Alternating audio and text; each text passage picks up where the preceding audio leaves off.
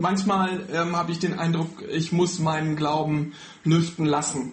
Und was das ist und was das heißt, habe ich ähm, in den letzten Wochen gemerkt ähm, im Urlaub und vor allen Dingen durch oder in meinen Gebeten. So am Anfang des Urlaubs war es so, ich habe Gott wirklich alles Mögliche erklärt, erzählt. Ich habe ihm Analysen gegeben. Ich habe ihm meine Lösung vorgeschlagen auf die, auf die Probleme, die ich ihm dann ähm, auch äh, gesagt habe. Ich habe geguckt, okay, die Kirche in Corona-Zeiten, Jesus, was ist unser Auftrag? Was können wir tun? Und guck mal da, die Probleme und das und dieses und jenes und mein Glaube und oh nein und, und Hilfe.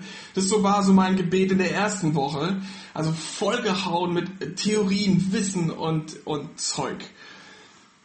Und mein Gebet aber ist dann in der, in der zweiten Woche irgendwie sehr, sehr schlichter geworden, sehr viel weniger.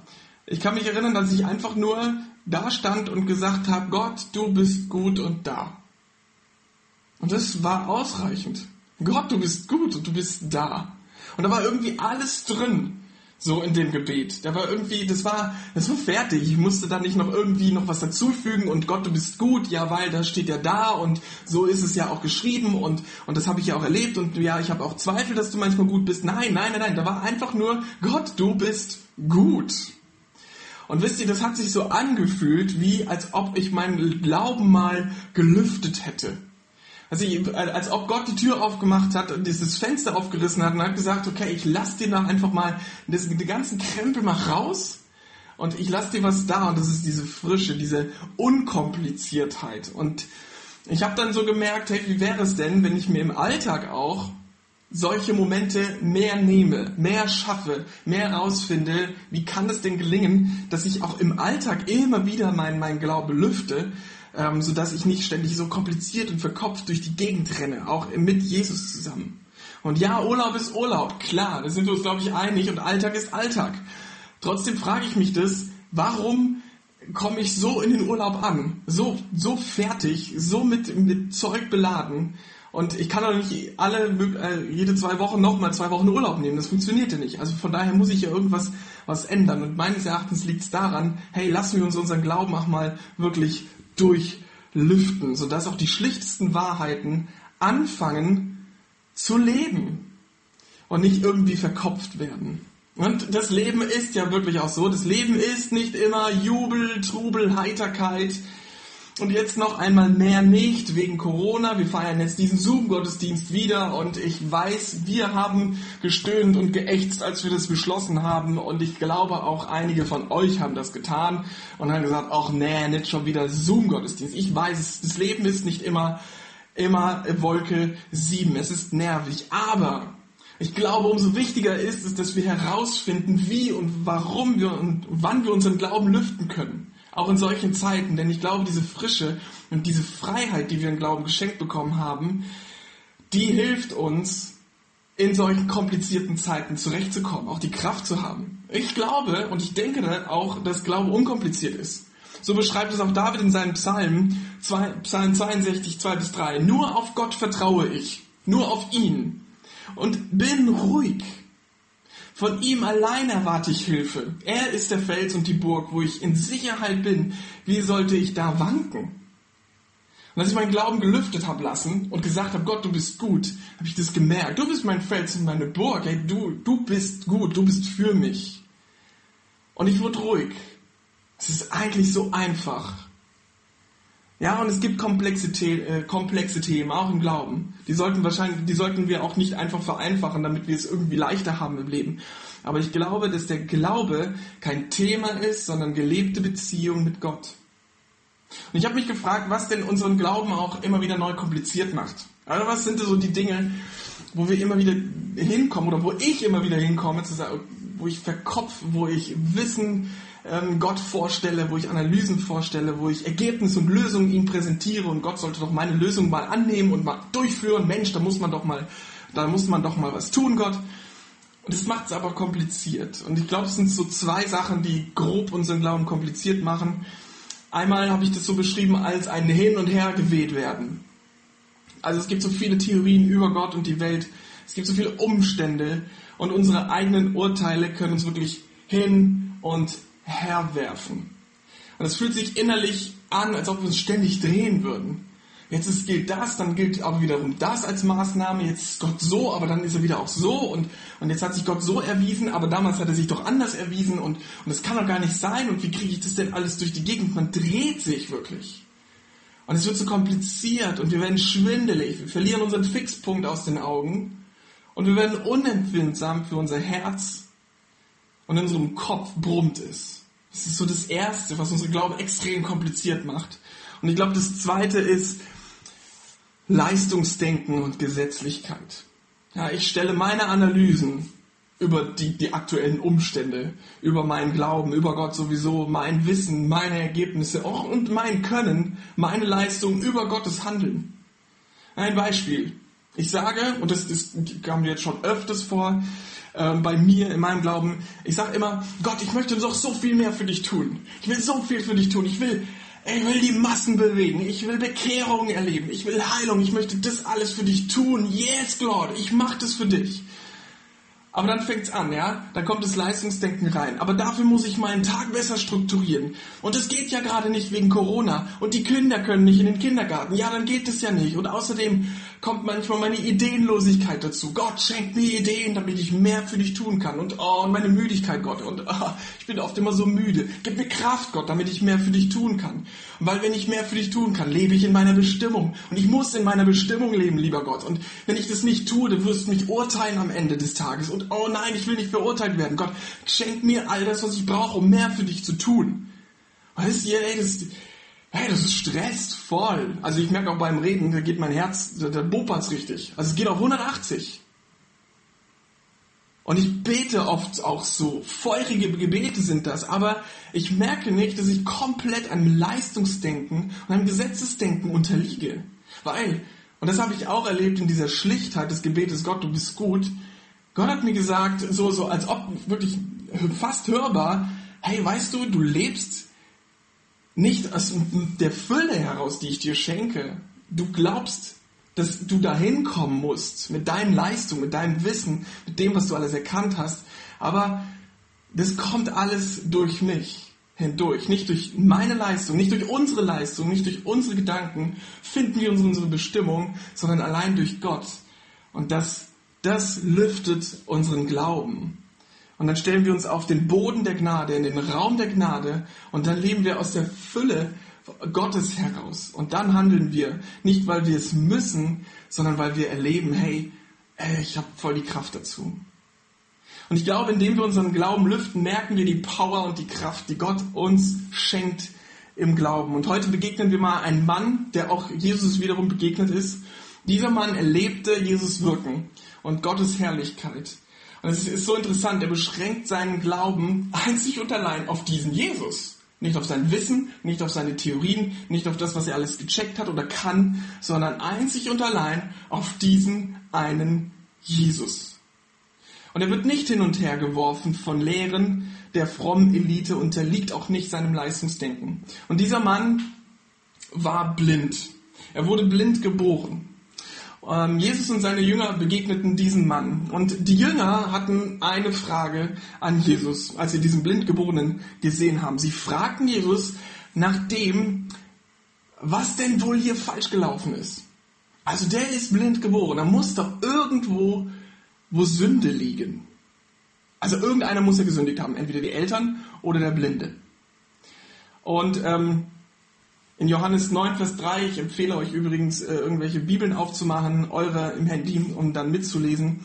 In Johannes 9, Vers 3 erwidert Jesus, es ist weder seine Schuld, noch die seiner Eltern.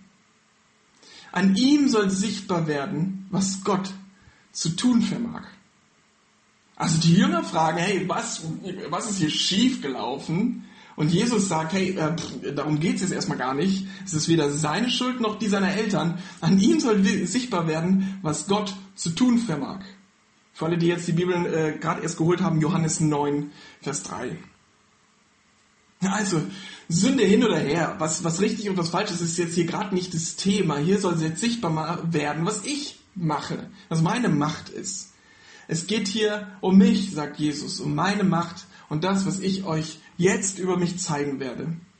Ich lese weiter, Johannes 9, 4 bis 7.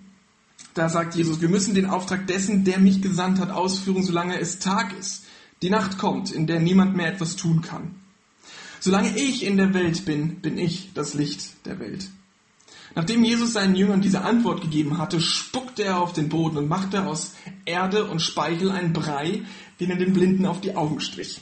Dann befahl er, geh hin zum Teich Shiloach und wasch dir das Gesicht. Shiloach bedeutet Gesandter. Der Mann ging dorthin, wusch sich das Gesicht und als er von dort wegging, konnte er sehen. Ja, also ich, also ehrlich gesagt, ich wäre nicht auf die Idee gekommen, irgendwie ähm, in, in den Dreck zu spucken, ähm, dann diesen Brei zu nehmen und dem Blinden auf die Augen zu streichen. Ähm, ich glaube auch nicht, dass, ich weiß es nicht, vielleicht ist das eine gängige Methode unter Ärzten, haben wir Ärzte da, ich weiß es nicht. Also ich glaube nicht, dass das so üblich war. Ähm, aber damit äh, wird nochmal deutlich, es geht auch gar nicht so um die Spucke und den Dreck, sondern es geht darum, was Jesus hier tut und was er sagt. Denn er sagt, hey, ich bin das Licht. Es geht um mich, ihr Lieben. Nicht darum, was ihr wisst oder was wir tun, sondern es geht hier um meine Macht und das, wer ich bin. Und die Spucke und der Dreck ist die Art und Weise, wie Jesus entschieden hat zu heilen. Wenn du die Heilungsgeschichten mal liest, ist es auch immer ein bisschen unterschiedlich. Seine, seine Worte sind auch immer ein bisschen unterschiedlich. Wir sind immer sehr schnell, oder ich bin immer sehr schnell dabei zu gucken, okay, Jesus, wie machst du das? Und dann nehme ich das wie so eine Art Regelkatalog und sage dann, okay, eins, zwei, drei, vier, fünf, heile. So ist es nicht. Jesus ist auch immer wieder ein bisschen anders. Die Art und Weise ändert sich, aber die Person, die hier handelt, nicht. Und das ist Jesus. Und ich habe mir eins vorgenommen. Ich habe mir vorgenommen, mich zu freuen über die Dinge, die ich absolut nicht kapiere. Ähm, und ich äh, möchte dir das wirklich auch ans Herz legen. Freu dich über die Dinge, die du nicht verstehst. Über Jesus oder über Bibelverse oder was. Freu dich darüber. Sag, hey, ich habe das nicht kapiert. Yes! Weißt du, warum du dich freuen darfst? Denn so bekommst du eine Offenheit, Gott gegenüber zu treten und zu sagen, Gott, erkläre das bitte. Zeig mir, was du damit mir sagen willst heute. Ich glaube, bei Dingen, die wir nicht verstehen, haben wir meistens eine offenere Haltung, Gott gegenüber zu treten, als bei Dingen, die wir vermeintlich verstanden haben. Wo wir sagen, ja klar, äh, klar, Gott ist gut und klar, Gott versorgt auch und ist klar, Jesus ist der Messias und der Retter und ist doch alles, ist doch alles klar. Ich glaube, wenn, wenn manch, wenn wir glauben, dass alles klar ist, fragen wir in dieser Klarheit gar nicht mehr nach Jesus. Und ich glaube, das ist fatal, weil dann wird unser Glaube kompliziert, dann äh, gründet unser Glaube nicht mehr auf diese Person Jesus, sondern darauf, was wir wissen von ihm und gucken gar nicht mehr auf Gott. Und dann passiert es ganz schnell, dass wir wieder hin und her geworfen werden. Hey, das war doch eigentlich klar, was ich wusste. Und jetzt kommt dann ein anderer Aspekt hinzu und dann kommen wir wieder ins Trudeln, weil wir Fixpunkt Jesus wir verlassen haben. Deswegen freu dich über Dinge, die du nicht verstehst. Und denn dann sind wir offen für Jesus wirken. Und das ist ja ein Aspekt, der unseren Glauben wirklich komplizierter macht. Wir stellen unsere Lösungen und Analysen, unser Wissen über die Beziehung und Leben mit Jesus. Und das, die Jünger fragten ja genau so, hey, was hat der falsch gemacht? Wo steckt der Fehler? Und Jesus sagt deutlich, hey, es geht hier jetzt gerade nicht um Fehlersuche, es geht nicht um eure Analysen, sondern ihr lieben Jünger, sperrt eure Äuglein auf, jetzt werdet ihr sehen, was ich tue. Und guckt darauf. Und lernt davon, dass es nicht um euer Ding geht, sondern um euer Herz und eure Beziehung zu mir. Und es lüftet unseren Glauben, wenn wir Jesus fragen, was machst du gerade jetzt? Was machst du, Jesus, jetzt gerade? Ich habe ganz viele Problemlösungen, ich habe ganz viele Analysen, ich weiß ganz viel und ich weiß ganz viel nicht. Aber Jesus, ich will sehen, was du tust. Und das kann manchmal wirres Zeug sein, einfach auf die Erde gespuckt und ein Brei in die Augen geschmiert, wo wir denken, okay, aber dadurch, durch die würsten Sachen, ist es manchmal so, dass Jesus sich dann verherrlicht. So ist es, weil er manchmal vielleicht auch so ein bisschen, ich stelle mir dann Jesus so ein bisschen humorvoll vor, ja. Wir haben unsere, unsere Gedankengebäude, die so kompliziert sind und yeah, das, jetzt muss es doch stimmen und Jesus ist einfach so, ja, es ist viel einfacher, ihr Lieben. Und diese Haltung, die Jesus hier vielleicht bei den Jüngern die beibringen will, fällt zu Jesus-Zeiten eine Gruppe besonders schwer. Und das ist die, äh, die Gruppe der Pharisäer. Nun muss der Geheilte Rede und Antwort stehen vor den Pharisäern. Sie wollen jetzt wissen, was ist hier genau passiert. Lesen wir uns, dann, lesen wir uns das mal durch, Johannes 9, 15 bis 17. Nun fragten auch die Pharisäer den Mann, wie es kam, dass er auf einmal sehen konnte. Er hat mir einen Brei auf die Augen gestrichen, antwortete er. Dann habe ich mir das Gesicht gewaschen und seitdem kann ich sehen. Der, der das getan hat, kann unmöglich von Gott kommen, sagten einige Pharisäer. Er hält ja den Sabbat nicht.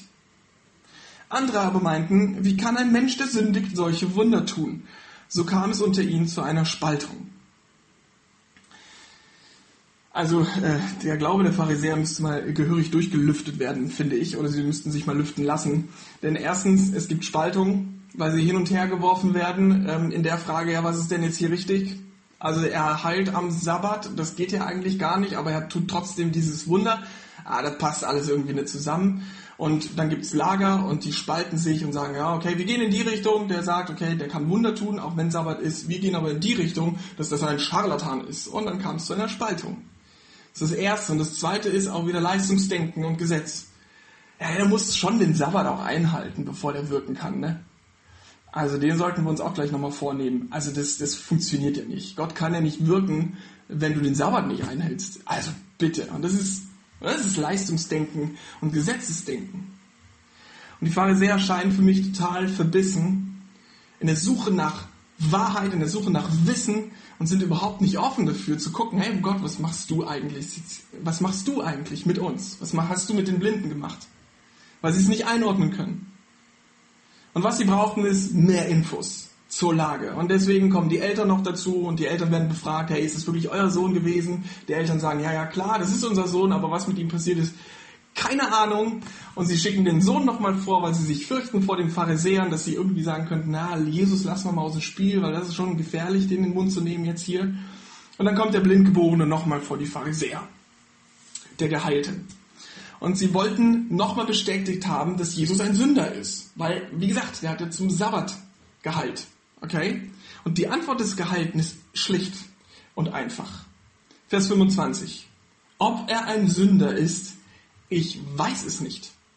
Ich habe keine Ahnung, erwiderte der Gehalte. Aber eins weiß ich, ich war blind und jetzt kann ich sehen. Ich finde, das ist einer, eines der schönsten Beispiele für einen gelüfteten Glauben. Warum lässt Gott Leid zu? Weißt du was? Ich weiß es nicht. Ich habe keine Ahnung. Aber was ich weiß und erlebt habe, dass er mir in Leid und in Not beisteht, mich tröstet und mich nicht fallen lässt und manches Leid sogar verschwinden lässt. Das habe ich erfahren. Warum er es zulässt, ich weiß es nicht. Aber Gott ist da. Wo und wo wird uns Gott hinsteuern in Corona-Zeiten? Weißt du was? Ich weiß es nicht. Ich habe keine Ahnung. Aber was ich weiß und erlebe ist, Gott steht über allem. Ständig. Immer wenn ich bete und sage, Gott, das ist echt kompliziert, bekomme ich eine Sicherheit von Gott, bekomme ich eine Zuversicht, dass er alles in der Hand halten wird und dass ich mir keine Sorgen machen muss. Dass ich hingucken kann, was die Leute brauchen. Dass ich hingucken kann, was, was meine Familie braucht, was mein Glaube braucht wo Gott mich hinsteuern wird oder uns als Kirchen und Gemeinden, weiß ich nicht. Und der Blinde hat auch keine Theorie, er hat auch keine Systeme. Ob er ein Sünder ist, ich weiß es einfach nicht. Das könntet ihr doch als fromme Elite doch besser beurteilen als ich. Ich habe da keine Ahnung.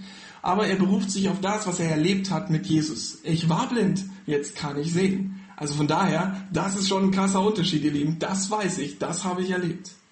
Und er verkneift sich auch Urteile, die aus irgendwelchen Gedanken oder Theoriengebäuden kommen. Er sagt, hey, das ist euer Job, das irgendwie zu beurteilen, wenn ihr das wollt. Ich mache das nicht. Ich gründe mich auf das, was ich erlebt habt. Aber die Haltung der Pharisäer lässt es einfach nicht zu, dieses Wunder von Jesus einfach stehen zu lassen und zuzulassen. Sie mussten doch irgendwo eine Erklärung dafür finden. Und es geht weiter, Vers 26. Was hat er denn mit dir gemacht? Wollten sie nochmal genau wissen. Wie hat er dich von deiner Blindheit geheilt? Ich habe es euch, doch schon gesagt, entgegnete er, aber ihr habt wohl nicht zugehört. Schon spannend, ein Blindgeborener gilt eigentlich so als sündig Und er sagt zu den Pharisäern, ihr habt wohl nicht zugehört, also es ist schon auch frech. Warum wollt ihr es noch einmal hören? Und er wird frecher. Wollt ihr etwa auch seine Jünger werden? Und da wurden sie wütend. Du bist sein Jünger, schrien sie ihn an. Wir dagegen sind Jünger von Mose. Wir wissen, dass Gott zu Mose geredet hat. Aber von diesem Menschen hier wissen wir nicht einmal, woher er kommt. Das ist eine offenkundige Haltung der Pharisäer. Sie, wir wissen gar nichts über den Mann. Keine Ahnung. Und was der tut, passt nicht zu unserem Glaubenssystem. Also von daher, also, was willst du uns denn äh, sagen, kleiner Gehalter? Und so machen sie es kompliziert und schwer für sich selbst und unmöglich zu vertrauen, dass Jesus tatsächlich das Licht ist und dem Blinden das Augenlicht zurückgegeben hat. Ja, und wir lernen vielleicht daraus, im Glauben geht es nicht darum, alles zu verstehen. Es geht nicht darum, alles in richtig und falsch einzuteilen und dann vertrauen zu können. Und deswegen bleibt es ja auch ein Wagnis, sich auf Jesus einzulassen. Denn wir werden nicht alles verstehen. Doch verstehen ist nicht die Voraussetzung dafür, dass das Glaube in unser Leben kommt oder dass Gott handelt. Leistung ist nicht die Voraussetzung dafür, dass Gott sich in deinem Leben zeigt. Weißt du, was interessant ist? Der Blinde hat gar nicht um Heilung gebeten am Anfang. Der Blinde war einfach da. Also er hat gar nicht um gebittet, dass er doch heil werden sollte. Der Blinde hat auch Jesus nicht sofort als Messias und Retter erkannt. Der Blinde hat danach auch kein Glaubensbekenntnis gehalten. Der Gehalte sucht Jesus auch nicht mehr anschließend, sondern Jesus sucht ihn wieder auf. Jesus sucht den Gehalten nochmal auf und er schafft wieder erneute Begegnung. Johannes 9, 35b und 38. Als er ihn wieder traf, fragte er ihn, glaubst du an den Menschensohn? Herr, sag mir, wer es ist, erwiderte der Mann. Dann will ich an ihn glauben. Du siehst ihn vor dir, sagte Jesus. Also er darf seine Augen endlich anwenden. Ja? Und das äh, ist eines der entscheidendsten Momente in seinem Leben. Du siehst ihn vor dir, sagt Jesus. Es ist der, der mit dir redet. Da rief der Mann, Herr, ich glaube, und er warf sich vor ihm nieder. Jesus lüftet unseren Glauben, indem er uns zeigt, was er alles getan hat für uns. Vielleicht muss er manchmal unsere Augen nochmal aufmachen und sagen, dass wir, vielleicht sind wir von lauter Theorien, Wissen und Umstände und Kompliziertheit im Leben, Alltagssorgen irgendwie so blind geworden aber weißt du was? Es ist nicht deine Leistung, die dich da rausholt, sondern Jesus hat ein, ein, ein Anliegen aus Liebe, dir die Augen zu öffnen und sich dir zu zeigen, zu sagen, hey, es ist der, mit dem, mit dem du redest, ich bin jetzt da. Hier hört es hin und her wehen auf. Und Jesus ist unser Fixpunkt. Hier hört auch Leistungsdenken und Gesetz auf. Es wird von unseren Schultern genommen und Jesus sagt, hey, ich bin dein Herr, glaubst du an mich und gibt uns etwas Neues in die Hand, was wunder, wunderschön ist. Und vielleicht ist es für dich jetzt auch dran oder heute oder in den nächsten Wochen auch dran, deinen Glauben lüften zu lassen. Von Jesus mal wirklich gehörig durchlüften zu lassen, durchpusten zu lassen. Und in deinen Strom von Gedanken, Sorgen und Zweifeln diesen Fixpunkt festzusetzen. Zu sagen, Jesus, du bist mein Licht. Und ich halte meine eigene Lösung, meine eigenen Theorien nicht für das Nonplusultra. Ich gebe es dir ab. Und was du damit tust und was du tun wirst, das ist richtig und das ist gut und das will ich auch erleben und sehen. Denn unsere Erkenntnis, meine und auch deine, ist ja Stückwerk, ist ja gestückelt. Und deswegen weiß ich auch, dass es eine Haltung, die alles zuvor verstehen will, erstens überhaupt nichts bringt, weil deine Erkenntnis bleibt Stückwerk. Sie wird dir nicht die hundertprozentige Sicherheit geben, die du glaubst zu haben. Also sie bleibt Stückwerk. Zweitens, mich von Jesus, es zieht mich auch von Jesus weg, zu glauben, okay, ich brauche jetzt, jetzt vollkommen die Kontrolle mit meinem Kopf und mit meinen, mit, mit meinen, mit meinen Handlungen, ähm, um dann zu, zu Jesus zu kommen. Es, es wird dich eher wegziehen, weil du deine eigenen Glaubenssysteme schaffst, deine eigenen Räume schaffst und wieder auf deine Handlungen und wieder auf deine Energie, auf dich selbst zurückgeworfen wirst.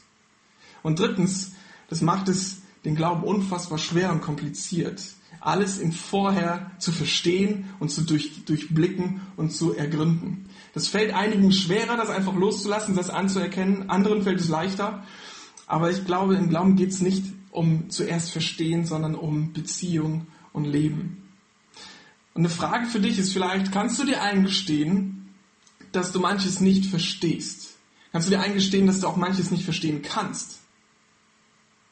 Und kannst du es auch dabei belassen, dass es jetzt so ist?